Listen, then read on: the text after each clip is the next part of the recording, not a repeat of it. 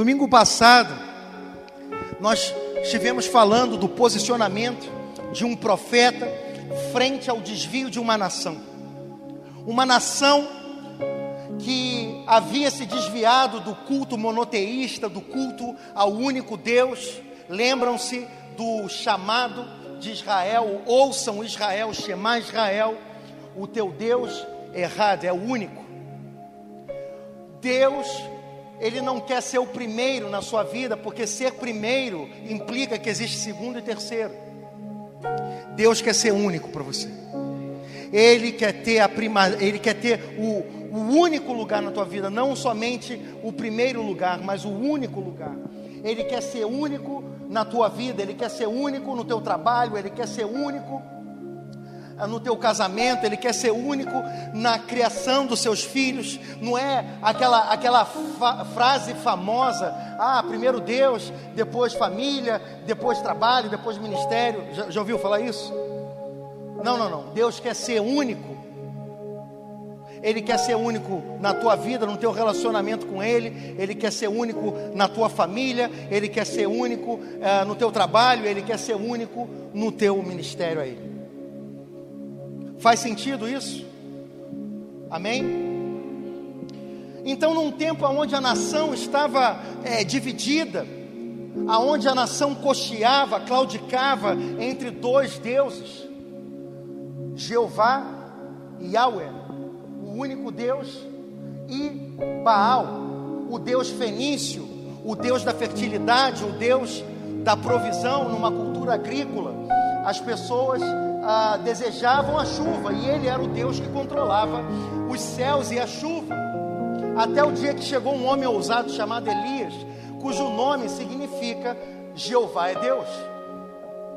Num tempo onde a nação desviada gritava que Baal era Deus, esse homem, desde criança, sua mãe chamava ele: Jeová é Deus. Cadê você? Jeová é Deus. Pega a bolsa lá em cima para mim. Jeová é Deus. O nome dele significava isso. Na tua identidade existe a tua missão. Na tua identidade existe o teu destino. Você está com um destino inseguro, incerto, uma missão não tão clara. Começa a buscar a tua identidade em Deus. Quando você receber a revelação de quem você é, você vai saber para onde você tem que ir. Na identidade de Elias estava a sua missão. E qual era a sua missão? Confrontar a idolatria de Israel. Num tempo onde as pessoas estavam gritando que Baal era Deus, ele se colocou diante de uma nação e falou assim: Olha só, vocês precisam se posicionar, vocês precisam decidir a que Deus vocês servem, a quem vocês cultuam, a quem vocês prestam honra, a quem vocês dão culto. Quem é o centro da tua vida? Quem é a prioridade da tua agenda? Quando você acorda de manhã, qual é o primeiro nome que você pensa? Você precisa, porque a, a marca de uma pessoa apaixonada é que essa pessoa ela tem olhos para a pessoa que ela ama. Quando eu olho para os olhinhos de alguém apaixonado, Parece que é, essa pessoa só tem olhos para a pessoa que ela ama. E é isso que o Senhor quer restaurar em nós, a nossa paixão por Ele.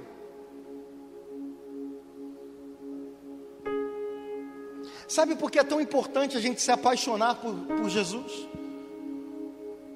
Você sabe por que, que é tão importante você restaurar a tua relação de intimidade e contemplação a Ele. Você, você imagina o porquê? A palavra de Deus fala assim: os ídolos, da, da, da, os ídolos das nações, Salmo 115, são prata e ouro, obra das mãos dos homens. Eles têm boca e não falam, eles têm olhos e não veem. Eles têm braços e não abraçam. Eles têm pés, mas não podem caminhar.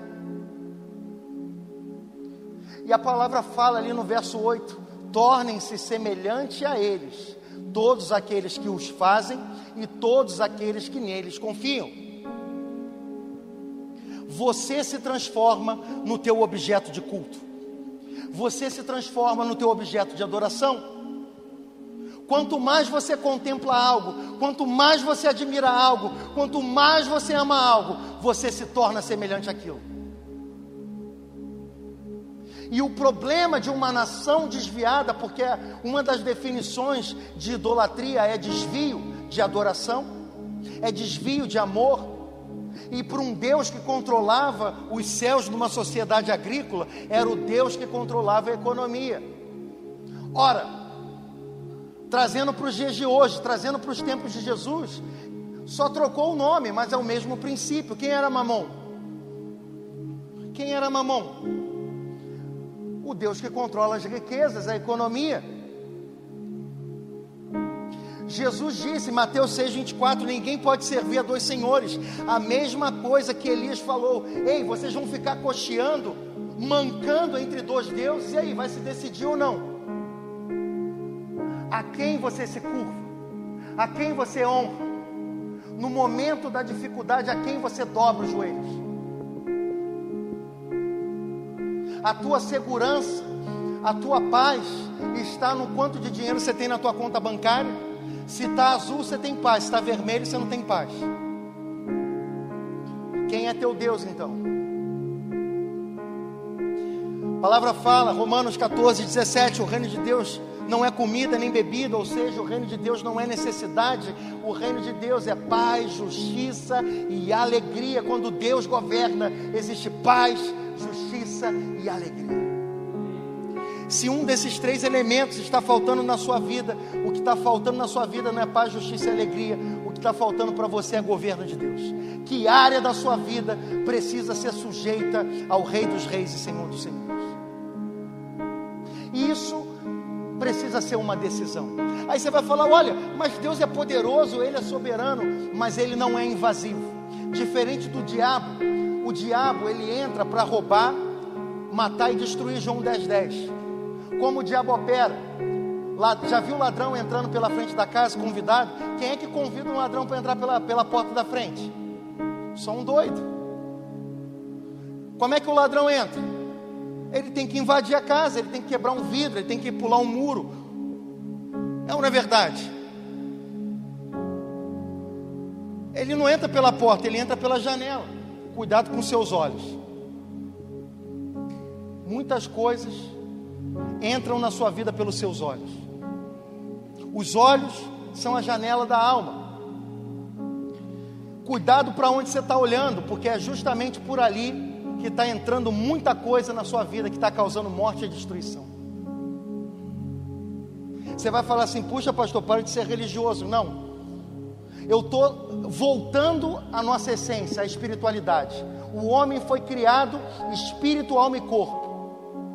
Quando veio o pecado, ele se bagunçou todo, ele se desordenou todo. Hoje o espírito adormecido em muitas pessoas, as pessoas se relacionam só na esfera do natural, só na esfera do corpo e da alma, emoções e carne. A gente precisa começar a abrir os nossos olhos espirituais. Muitas coisas estão acontecendo no mundo. Igreja desperta. Igreja é hora de se posicionar. Igreja é hora de se levantar. Essa é a hora dos profetas se levantarem na nação. Essa é a hora da voz profética se levantar e se posicionar. Parar diante de reis, de autoridades e que a igreja volte a ter uma voz profética.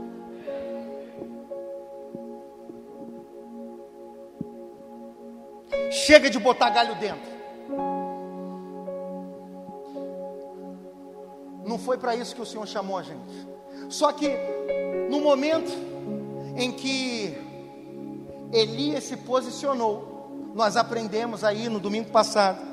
Ele se posiciona, ele enfrenta 850 profetas. Aprendemos que não era somente 450. Quem estava aí no, no domingo passado? Eram 450 de Baal, mais 400 de Aserá. Então eram 850 profetas. Ele enfrenta esses caras e mata eles à espada. Pensa num cabra macho. Era Elias. Homem de Deus. Mas antes de ser homem de Deus, ele era macho, era homem. Tem muito garoto hoje querendo ser homem de Deus sem ser homem primeiro. Você está disposto a colocar o teu, o teu pescoço em risco para ser fiel e obediente ao Senhor em tudo que Ele te pedir? É esse tipo de amigo que o Senhor está querendo. Os profetas são amigos de Deus. Os profetas andam com Deus. Eles conhecem o coração de Deus. Eles se incomodam com as coisas que Deus se incomoda. E eles amam aquilo que Deus ama. Se você tem um amigo, ele primeiro vem dando uma voadora, depois ele pergunta por que quer briga. Porque amigo que é, amigo que é amigo, ele, ele, ele defende seu amigo. É ou não é verdade? Agora, que tipo de amigo é você? Que o couro está comendo, a briga está comendo solta e você não está nem aí. Você não é amigo. Você é um Judas. É uma pessoa que senta na mesa, que come da mesa, que se alimenta da mesa, mas na hora que o mestre precisa, você é o primeiro a vender o pescoço dele por um punhado de oportunidades. Mas o Senhor está guardando uma geração apaixonada por Ele. Tem uma geração, se, irmãos, escutem uma coisa: sempre quando um Saul cai, Deus já tem um Davi guardado. Sempre quando você tem um Eli que já não ouve mais a voz do Senhor. Tem um menino, Samuel, sendo criado no secreto. Deus está guardando os remanescentes. Ele está escondendo eles numa aljava para um tempo como esse. Essa é a hora, esse é o momento. Existe um derramado Espírito Santo que foi prometido há muitos anos. Eu estou aqui, meus irmãos, dando a minha vida por essa palavra. Eu creio nesse derramado do Espírito Santo. Eu creio tanto nesse derramado do Espírito Santo que eu estou apostando a minha vida nisso. E eu vou te falar uma coisa: a onda vai levantar. Depois, não reclama se você ficar de fora. Como eu, eu gosto de falar, brincar, eu gostava de pegar onda, não ri não, tá? Eu pegava onda. E uma das coisas que um bom surfista faz é que ele precisa estar posicionado na hora certa. Ele precisa entender a série das ondas, ele precisa remar, e muitas vezes você vê um surfista remando, você fala, pô, esse cara é maluco, não tem onda nenhuma. Já viu? O cara remando, não tem onda nenhuma, mas ele sabe da série, ele está se preparando, e aí você vê o cara sentado na prancha, parece que ele está ali, pô, o cara não tem nada para fazer. Não, não, ele está esperando a série de ondas. Agora não adianta o cara tá lá na praia e ele fala assim: "Ah, chegou a onda", ele sai correndo, ele não vai chegar a tempo. Então você precisa começar a remar quando ninguém está vendo a onda.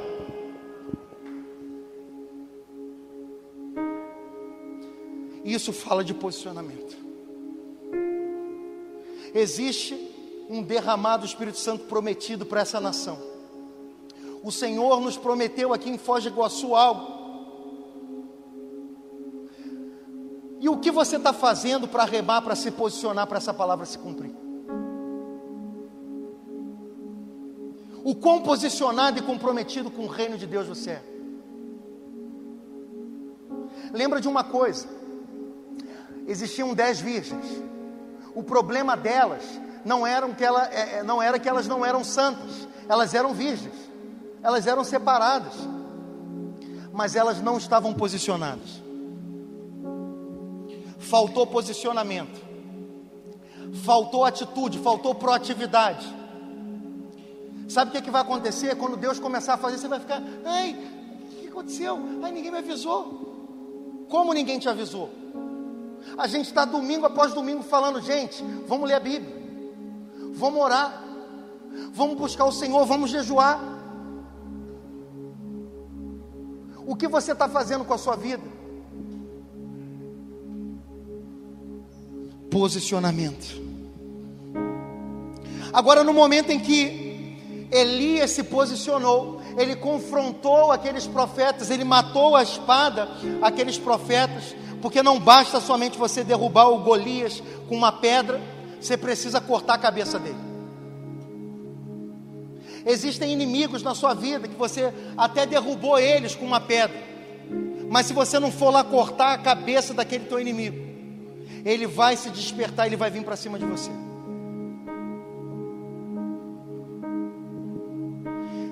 Elias matou aqueles aqueles falsos profetas, mas ainda existia uma mulher chamada Jezabel.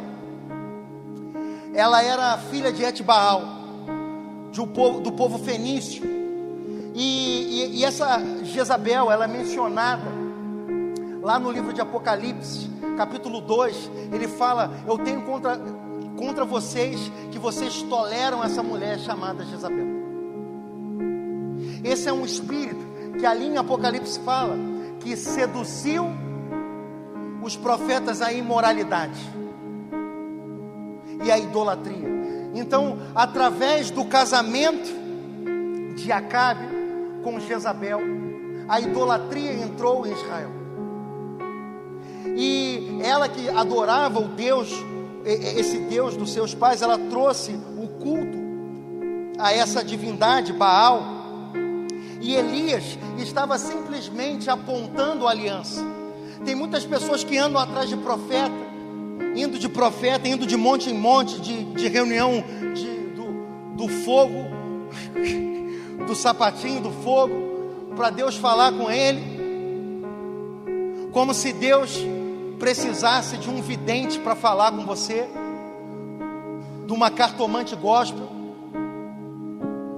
Eu creio na profecia, eu creio no mover do Espírito Santo, eu creio que Deus revela coisas, mas esse não pode ser o centro da nossa vida.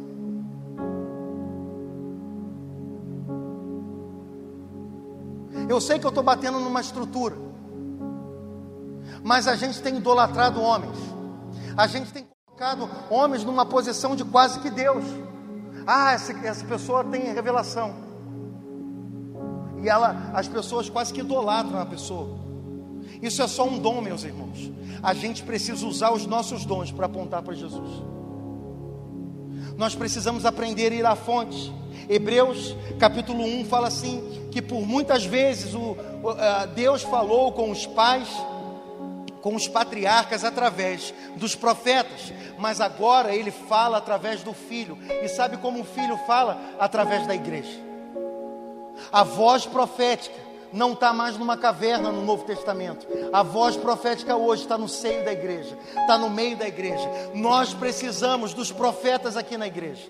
Nós precisamos daqueles que têm a graça apostólica daqueles que têm a graça profética, dos pastores, dos mestres, dos evangelistas. Deus te deu dons, Deus te deu uma graça, Deus te deu uma personalidade. Talvez você seja aquela pessoa que aonde você vai, você chega na academia, começa a juntar as pessoas.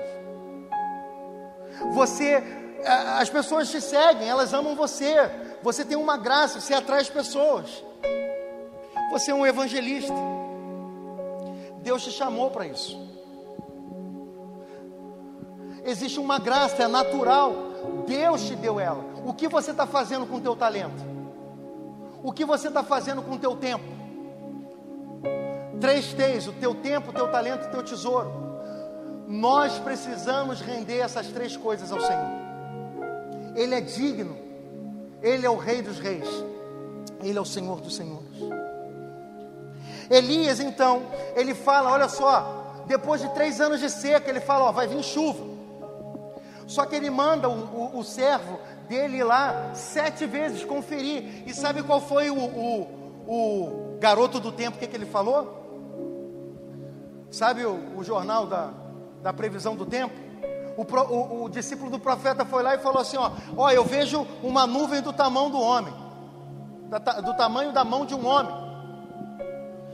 Mas Elias, ainda com um pequeno sinal, um pequeno sinal, ele tinha tamanha convicção que a sua palavra, Deus ia respaldar a sua palavra. Não importam as circunstâncias quando você conhece o Deus que você serve.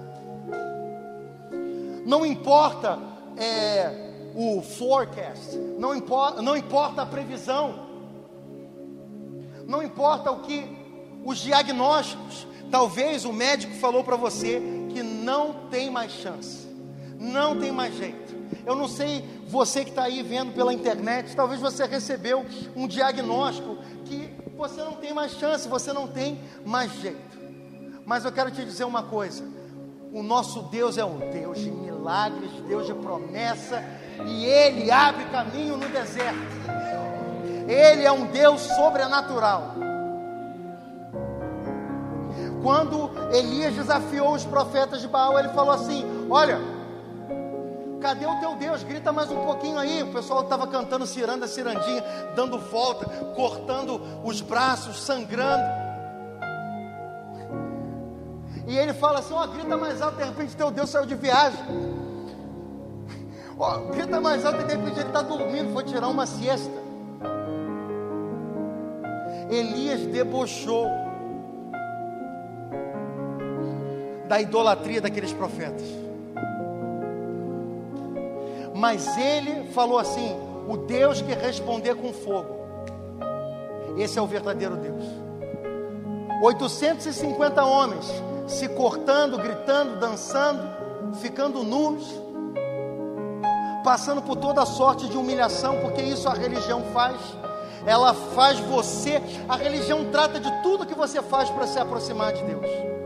O Evangelho trata de tudo que Deus fez para se aproximar de você. Não é sobre você, não é sobre o seu esforço, é sobre o que Ele fez. Essa é a graça, esse é o favor imerecido. E no momento em que ele se posiciona e ele fala, ó, vai vir chuva. E agora eu quero que você abra aí em, em 1 de Reis 19, versículo 1. Aqui fala assim: Ora, Acabe fez saber a Jezabel tudo que Elias havia feito e como matara a espada todos os profetas. Então Jezabel mandou um mensageiro a Elias e disse-lhe: Assim me façam os deuses e outro tanto, se até amanhã a essas horas eu não fizer a tua vida como a de um deles. Jezabel se levantou enfurecida e falou: Ó, da mesma forma que você matou aqueles profetas, essa mesma hora você vai morrer, eu vou te matar. Aqui fala, verso 3: diante das ameaças e ira de Jezabel, verso 3 fala: Elias teve medo. Homens de Deus também têm medo. Homens de Deus muitas vezes se veem em situações é, nas quais eles, eles apavoram. E Elias, um homem de Deus, um homem que havia visto um milagre sobrenatural, fogo caindo do céu, lambendo o sacrifício do altar, um altar cheio de água. Quem já fez churrasco aí com lenha molhada? Não pega fogo, né? Elias mandou colocar é água, é muita água naquele altar. Pensa num homem de fé. Quando você quer fazer churrasco, você não joga água, é ou não é verdade? Elias jogou água. E Deus lambeu a água, lambeu o sacrifício, e Ele é o verdadeiro Deus. O Deus que respondeu com fogo, nosso Deus é fogo consumidor, aleluia. Só que, ainda diante do sobrenatural, alguém que, que como Pedro, estava andando sobre as águas, Pedro também começou a olhar a tormenta e ele teve medo e ele começou a afundar. Muitas vezes você está vivendo uma vida sobrenatural, você está vendo milagres acontecendo, mas você passa por situações de temores, de medo.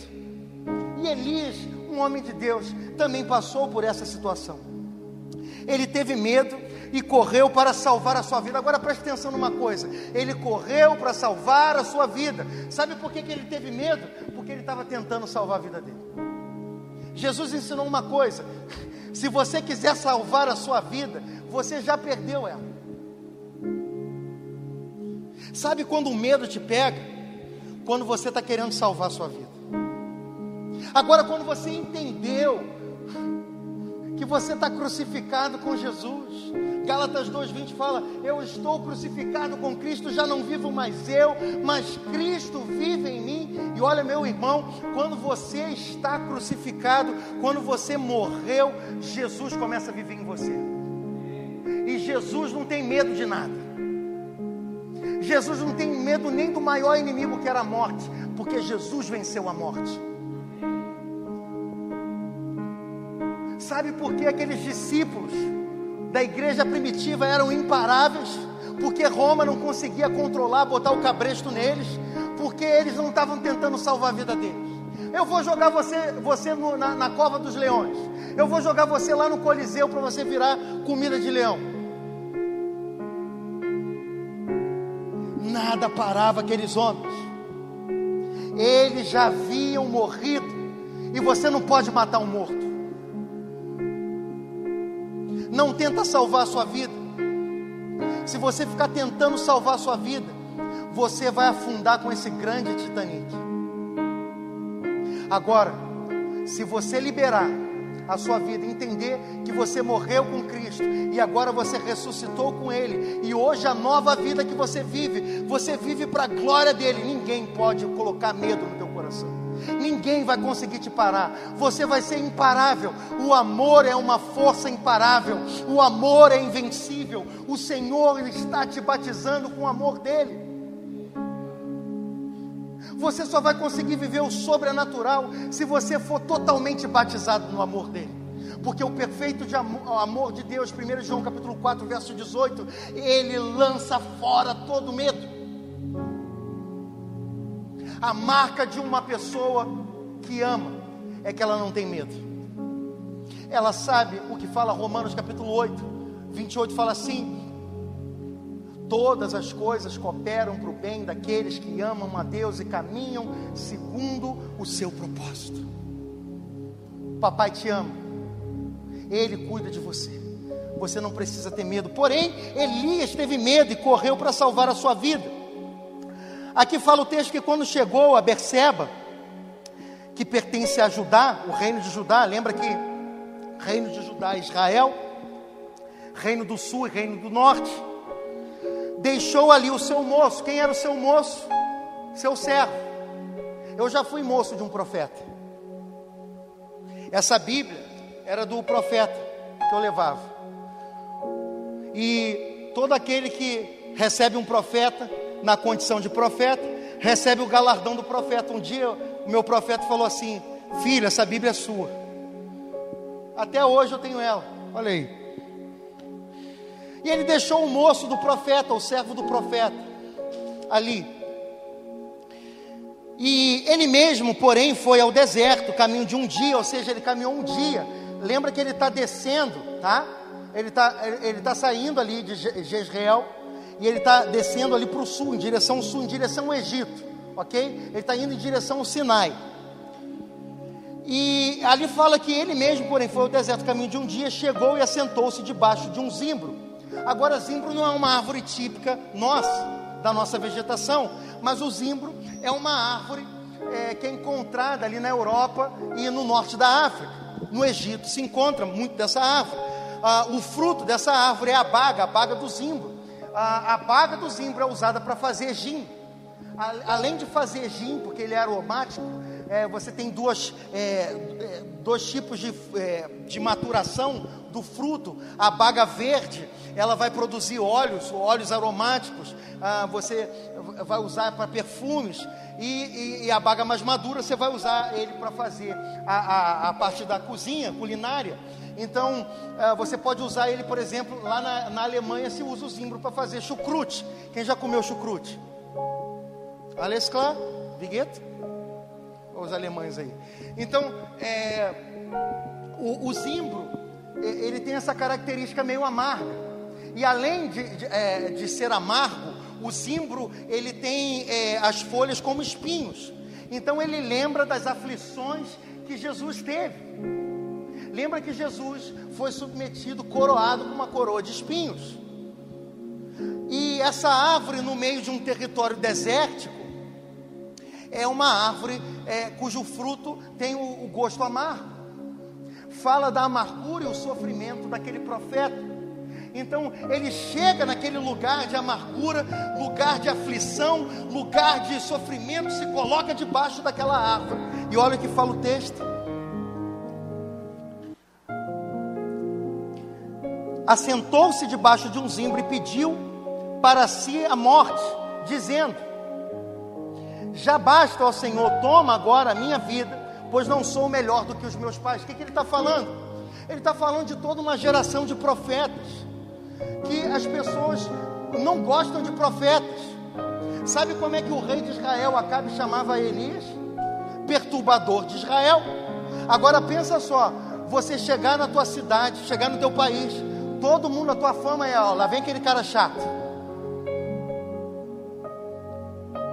Porque as pessoas que querem viver nas trevas, as pessoas que querem viver na prática do pecado, elas não gostam da luz porque a luz denuncia suas obras mais. A Bíblia fala que Jesus é a luz do mundo, ele veio ao mundo, mas os homens odiaram a ele porque desejavam viver nas trevas. Eles desejavam viver e praticar o mal. E, e, você pode perceber: quem gosta do crime, quem gosta de fazer coisas erradas, não gosta de ser exposto, não gosta da exposição da luz. Ele vai buscar a calada da madrugada, ele vai pegar um negócio em pleno meio-dia, com a rua toda movimentada, com o risco de ser pego. Existem bandidos ousados, também idiotas também. Se você quer é, um crime bem sucedido, você vai buscar a escuridão, é ou não é verdade? As pessoas que querem fazer o mal, elas buscam as trevas. Elas buscam não serem expostas. Mas é, Elias, o perturbador de Israel, ele um homem que incomodava a Israel, porque ele estava apontando para a aliança, ele estava falando: olha o que fala Levítico, olha o que fala Deuteronômio, vocês estão em desobediência, vocês vão colher o fruto da desobediência. Ninguém gosta de uma pessoa assim, mas é de amigos assim que a gente precisa. A gente precisa de amigos que puxam a nossa orelha, a gente precisa de amigos que amam a gente Fiéis são as feridas, leais são as feridas daqueles que nos amam. São melhores do que os beijos de uma pessoa falsa. Tem muita gente dando tapinha nas suas costas, que você considera o seu amigo de Facebook. Mas o que você precisa é de gente que te ama e fala a verdade para você. Porque o teu amigo de cerveja, de copo, da balada, isso não é teu amigo, não. Na hora que acabar a picanha, na hora que acabar o dinheiro para pagar a conta de todo mundo no bar, quero ver quem é teu amigo. Você precisa de pessoas que te amem. E amor e verdade caminham juntos, são os dois lados de uma mesma moeda. Deus é amor e Deus é luz. Não tem como eu falar que eu te amo e não falar a verdade mas também a verdade precisa ser falada em amor, porque amor e verdade são os dois lados da mesma moeda. Deus é luz e Deus é amor. Por isso, quando forem falar a verdade, falem a verdade em amor. Se você falar a verdade sem amor, é mentira. E se você falar que você ama alguém e não falar a verdade para ela, em amor, também é mentira. Então, naquele momento de aflição, ele desejou a morte.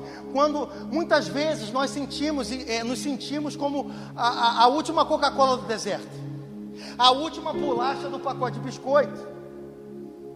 É como a síndrome de Elias. Elias estava ali, olha, eu não sou melhor do que os meus pais, eu quero a morte. Ele desejou a morte, ele estava debaixo daquele lugar de aflição e amargura. E ele desejou a morte. Você acha que Elias estava deprimido ou não? Já viu? Ele teve medo e ele desejou a morte. Hoje, tema do Enem, da redação do Enem de hoje: depressão. Muitas, isso, isso não é qualquer coisa. Você vê que é um assunto que ainda está em alta. Muitas pessoas ainda vivem depressão. Mas eu quero te dizer uma coisa: você que está afundado aí na tua casa, não quer sair de casa, com medo do Covid, com medo da situação financeira, deprimido, desejando a morte. Eu quero te dizer uma coisa agora, 2021. Preste atenção nessa palavra. Deus tem planos de paz e prosperidade e de dar a você um futuro com esperança. O problema é que você está olhando muito para a circunstância e deixou de olhar para o mestre do barco. Olha para Jesus. Mantenha os seus olhos firmes no autor e no consumador da nossa fé, porque Ele é o Alfa e Ele é o Ômega, Ele é o princípio e Ele é o fim, e tudo que Ele começa, Ele termina, aleluia. Deus não larga nada pela metade, Ele conclui as suas obras, Ele não é um procrastinador. O nosso Deus faz tudo perfeito ao seu tempo. Não desanime, não se sinta abandonado, não se sinta como se não houvesse mais esperança, porque Deus está injetando esperança no teu coração. Ele está fazendo você enxergar para o mundo com expectativa de que Ele é um Deus bom, Ele é um Deus sobrenatural. Elias já, já havia visto a mão de Deus operando e respaldando ele. Por que, que ele teve medo? Muitas vezes a gente é assim, a gente esquece dos grandes feitos do Senhor, a gente esquece do que Ele tem feito na nossa vida e a gente começa a se afundar no meio dos ataques, a gente começa a sucumbir diante das ameaças. Mas eu quero te dizer uma coisa: existe esperança, e ali fala assim, e deitando-se, dormiu debaixo do zimbro. Pensa numa pessoa deprimida, sabe o que, ela faz? Dorme. Você já lidou com alguém deprimido? Eu perdi meu pai com sete anos de idade. A minha mãe entrou em depressão. Eu sei o que é uma pessoa deprimida. Eu sei o que é uma pessoa que não tem força para viver. E se você está desse jeito, está sem força para viver, para de se apegar ao zimbro e se conecta à videira, se conecta a Jesus. Ele é a videira verdadeira e Ele vai trazer do alimento do céu para você. Ele vai alimentar a sua esperança. E ali fala que ele dormiu debaixo do zimbro e de súbito um anjo tocou. A palavra anjo é mensageiro. Hoje eu estou me parando aqui diante de você. Eu estou me colocando aqui na sua frente como anjo do Senhor. Para falar para você a mesma mensagem que esse anjo falou para Elias quando ele estava deprimido, afundado num vale mesmo que você ande no vale da sombra da morte, não tema mal algum, porque o Senhor está contigo. A sua vara e o seu cajado nos consolam. A disciplina dele nos dá direção. O seu amor nos conecta ao propósito eterno dele. Você não está sozinho, você não está sozinha. Ele é Emanuel, ele é Deus conosco. Aleluia. O anjo apareceu, a Bíblia fala de súbito, de repente, a mesma palavra usada no Pentecoste.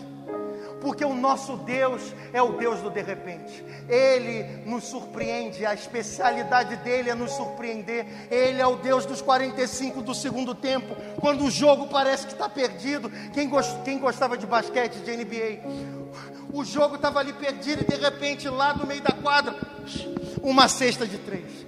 Esse é o nosso Deus enquanto o diabo estava cantando a vitória, eu matei o Messias, eu acabei com seu rei. No terceiro dia, Jesus ressuscitou. A história não para na sexta-feira, ele, a história continua até o domingo. Esse é o Evangelho, essas são as boas novas de Jesus não está perdido. Jesus disse a uma mulher que havia perdido seu irmão quatro dias, já morto, fedendo. Ele fala: Olha, eu sou a ressurreição e a vida, e aquele que crê em mim, ainda que esteja morto, viverá. Não existe nenhuma situação totalmente perdida. Ele detém o controle e o domínio nas suas mãos. E o anjo do Senhor, e ele, ele fala e disse: Levanta-te e come. E a palavra do Senhor, hoje para você, eu estou me colocando diante de você aqui, 2021, dia 17 de janeiro. 17?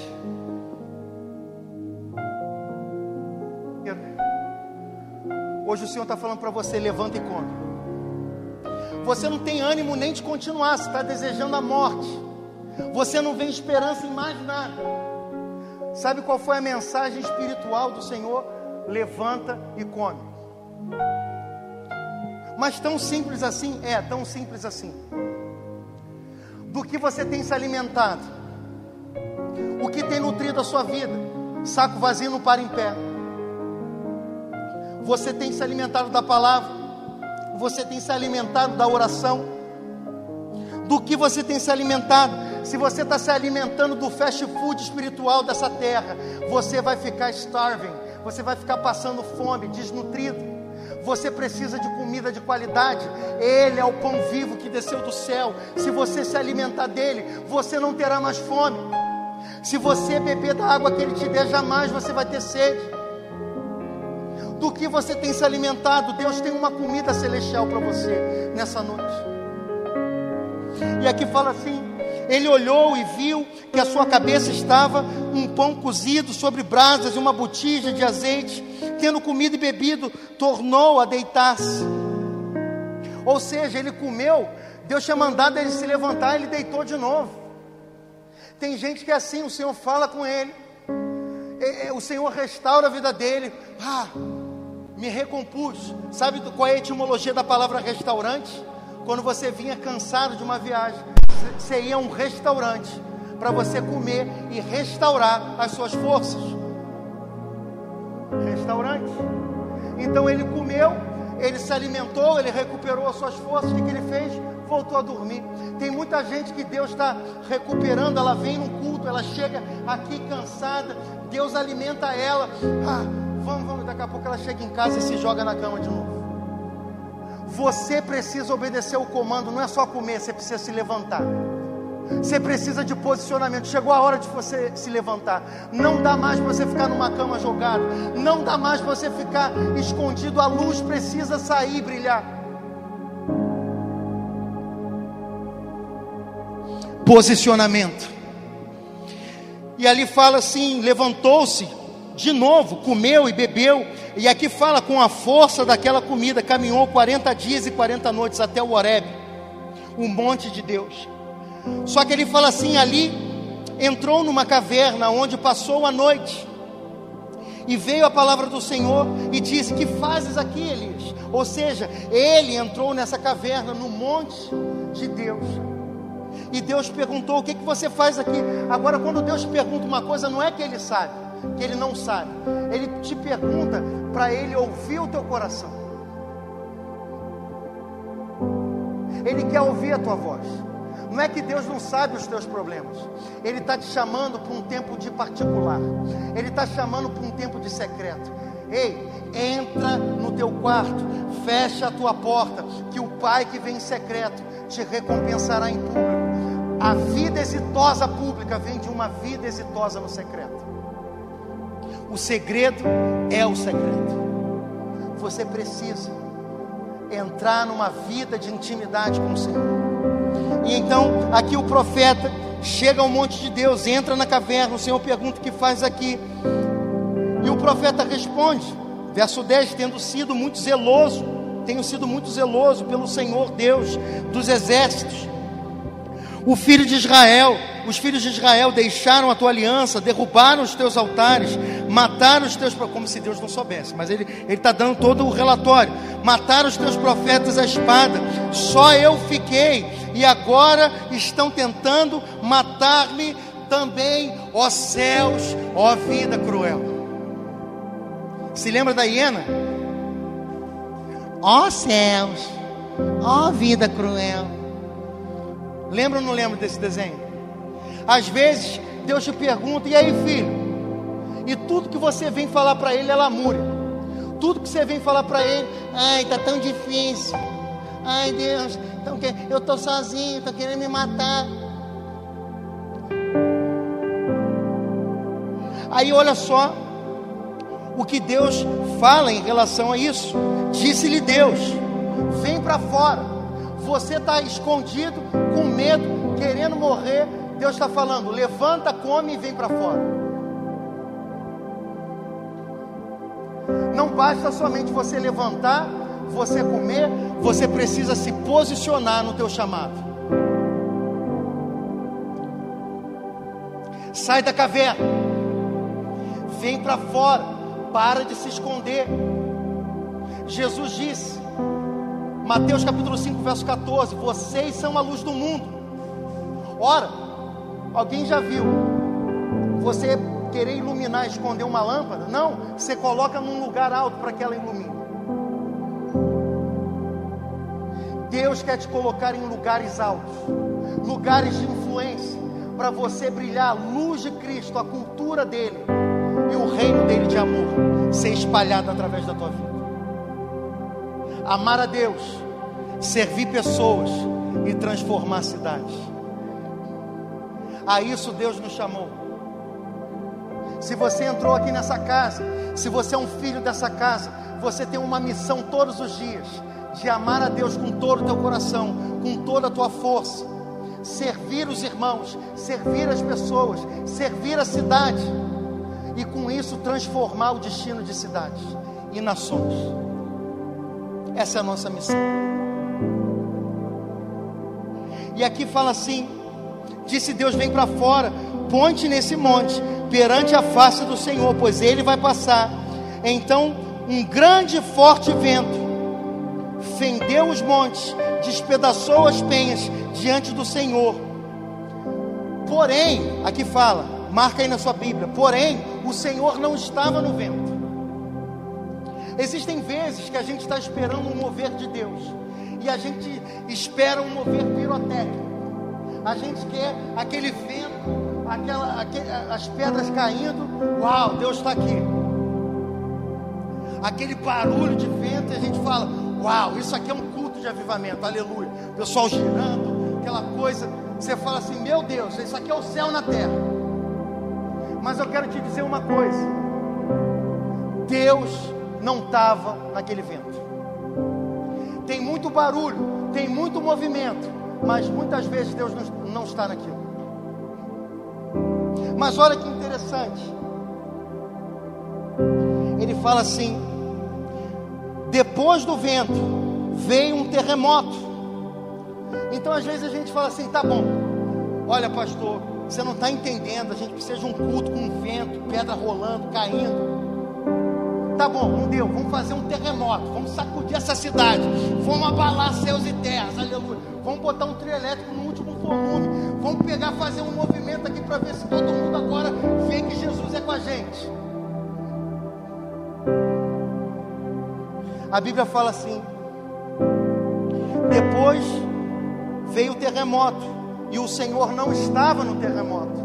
Muitas vezes a gente quer o mover de Deus, a gente quer ouvir a voz de Deus, e a gente está com a nossa atenção esperando, não, vai vir algo glorioso, algo que um temor, vai vir raio, fogo.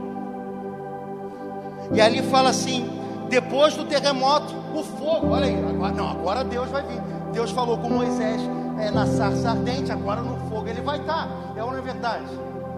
E ali fala assim: porém o Senhor não estava no fogo. E depois do fogo veio uma voz calma e suave. Ah, não, voz calma e suave não. Que isso? Deus, a voz dele é como o som de muitas águas. Ele fala é, com voz de trovão. Voz calma e suave. Não, isso daí não é de Deus, não. Muito tranquilo. Isso daí nem, nem tem. Não, eu sou do. Eu quero fogo. Quero terremoto. Eu quero, quero poder. Essa igreja aqui não é igreja do poder.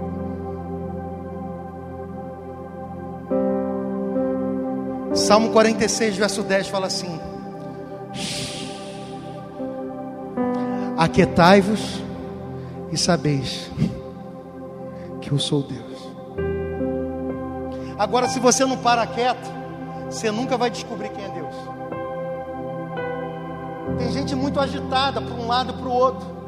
Ei, Marta, senta aqui nos meus pés. A voz calma e suave do Mestre. Apareceu ali ao profeta Elias. E a Bíblia fala que depois do fogo veio a calma voz suave do Senhor, e ouvindo Elias, envolveu o rosto na capa, e saindo, pôs-se à entrada da caverna. Então veio uma voz que dizia: Que fazes aqui, Elias? Pela segunda vez, Deus pergunta: O que, que, que, você está fazendo aqui? Sabe o que, que eu vejo essa pergunta falar? Fala assim: Olha só, será que você não está entendendo ao que eu estou te chamando? Será que você não está entendendo que eu sou contigo? Por que, que você está nessa caverna fugindo com medo? Eu já não te mostrei que você sozinho enfrentou 850 profetas de Baal e eu respaldei você. Eu mandei fogo do céu vir sobre você. Por que, que você está com medo de uma mulher enfurecida que falou que vai te matar? Para de dar atenção às ameaças do inimigo. O inimigo é um grande intimidador. O inimigo, ele é um bom diretor de Hollywood. O diabo muitas vezes é aquele ratinho que está fazendo um jogo de luz e sombras, pequenininho, fazendo uma imagem projetada, gigante de um monstro, e você está olhando aquela sombra, aquela imagem, ai, eu vou morrer. E o nosso Deus olha para aquele ratinho e faz assim. O Senhor esmagará Satanás debaixo dos nossos pés. Se a gente soubesse quem a gente é, a gente não ia andar com medo, apavorado com o cenário global. Você precisa entender que a gente não está em crise, a gente está em Cristo. aonde você está posicionado, aonde você está plantado. Se você estiver plantado sobre a rocha, a sua casa não vai cair. Agora para de apoiar tua fé na areia, para de apoiar tua fé no homem, para de apoiar tua fé na força do teu braço, para de apoiar tua fé na sua competência no seu trabalho. Lembra do Deus sobrenatural que você serve. E aqui ele fala respondeu: Eu tenho sido extremamente zeloso pelo Senhor. Ele repete todo o discurso. E ele fala: oh, Eu estou aqui sozinho, estão querendo me matar. A síndrome de Elias, achando que estava sozinho. Olha o que disse o Senhor: Vai e volta pelo caminho, ah, pelo teu caminho para o deserto de Damasco. Quando lá chegares, unge Azael sobre é, Azael, rei sobre a Síria, e a Jeú, filho de Ninsi, ungirás reis de Israel. Esse Jeú é aquele justamente que ia matar Jezabel. Então Deus já tinha dado a resposta, a solução do medo dele. E ali fala: bem como Eliseu, filho de Safate, de Abel, meu Loá, ungirás profeta em teu lugar. Sabe o que eu vejo aqui? Quando Elias teve medo, quando Elias ele sucumbiu, o Senhor já estava preparando o sucessor dele. Se lembra que eu te falei que quando Saul tremeu, Deus já tinha um Davi escondido? Quando um Eli já não ouvia mais a voz, Deus já estava preparando um Samuel. Deus ali no momento em que Elias teve medo, ele já estava preparando Eliseu. Só que ele não pega Eliseu da casa dos profetas, ele pega Eliseu, filho de um agricultor. Eliseu estava arando com os bois. Agora eu te pergunto: se eu quero um profeta, eu vou buscar ele no campo ou vou buscar ele na casa dos profetas? Por que, que Deus manda buscar no meio de, de, dos agricultores um profeta para ele? Porque a Bíblia fala que aquele que põe a mão no arado não olha atrás. Ele precisava alguém que não ia olhar para trás. Ele precisava alguém que não ia ter medo de Jezabel. Ele precisava de alguém que ia obedecer, custasse o que custasse. E aqui fala assim, verso 17: Quem escapar da espada de Azael, Jeú matará, e quem escapar da espada de Jeú, Eliseu matará. Pensa aí, Deus que é homem de Deus, cabra macho, não ia sobrar um. Se escapasse da espada de um, o outro ia resolver. Será que a gente é um exército assim? A gente é focado, a gente sabe qual é a nossa missão na terra, um cobre a falha do outro. Será que a gente é assim? Eu acredito que a gente vai começar a se tornar um exército poderoso e invencível na terra, quando a gente começar a guardar as costas uns, uns dos outros. A gente precisa começar a cobrir e guardar as costas uns dos outros. Na falha de um que escapar da espada de um, você vai lá e vai matar. Não tem um inimigo que vai permanecer. Amém? E aqui ele fala assim, preste atenção, a gente já está terminando, fala assim, verso 19. Não, perdão, verso 18. Também conservei Israel sete mil. Agora preste atenção numa coisa. Elias falou que estava sozinho e tinha um monte de gente querendo matar ele. Estava todo mundo atrás dele. E ele fala assim: Deus fala para ele: Eu conservei sete mil. Essa é a síndrome da última Coca-Cola do deserto. Quando você está sendo atacado, quando você está debaixo de um fogo cruzado do diabo, você começa a se sentir sozinho. Você começa a se sentir como se você fosse o único mas o Senhor não deixou você sozinho. Existem sete mil que não se dobraram, ainda existem os remanescentes. O Senhor guardou aqueles que não se dobraram. Nós não estamos sozinhos. Existe uma família na terra. O Senhor tem guardado aqueles que são fiéis.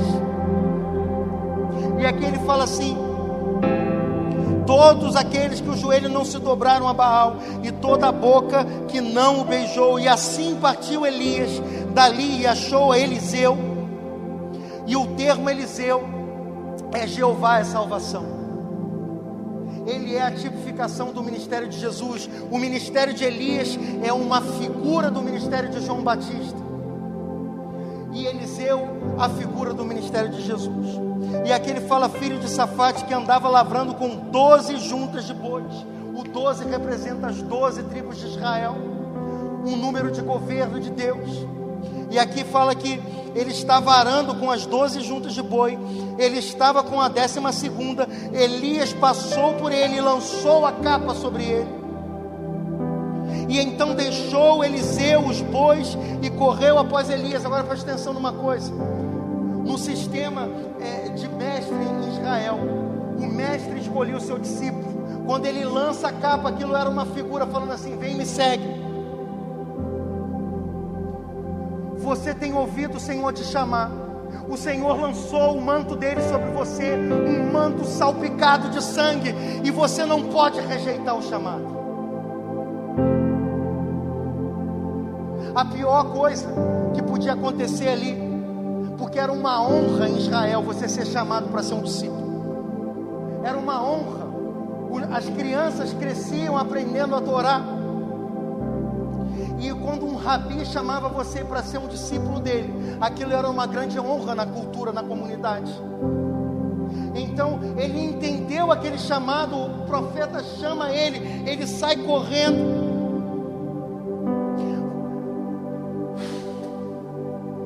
Eu queria ver uma geração que ao ouvir o chamado saísse correndo para o altar. Eu estou com saudade de gente com fome e sede. Eu estou com saudade de gente desesperada pela presença de Deus. Não pode ser que o azeite esgotou. Será que não tem virgens ainda que tem azeite guardado? Será que não tem gente no secreto buscando a unção de Deus? Eu acredito que esse gelo da apostasia no mundo está sendo derretido. E ele será derretido pelo fogo consumidor do amor de Deus. Deus vai te usar para incendiar essa geração. O Senhor está te chamando nessa noite.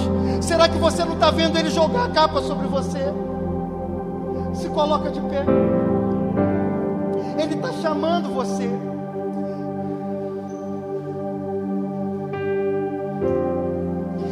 Fala assim: então Eliseu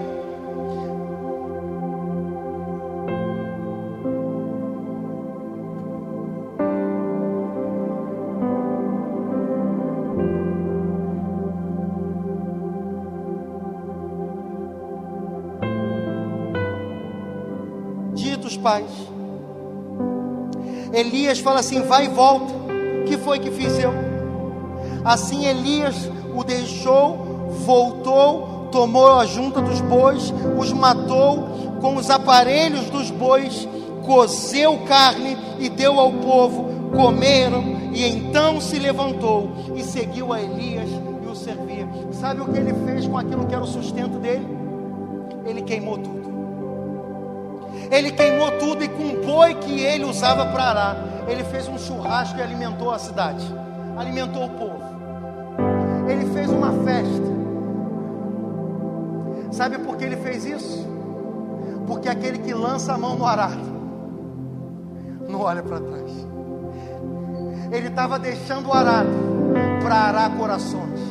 Ele estava deixando o seu chamado de um agricultor para semear a palavra de Deus no coração das pessoas que precisavam. O Senhor está te chamando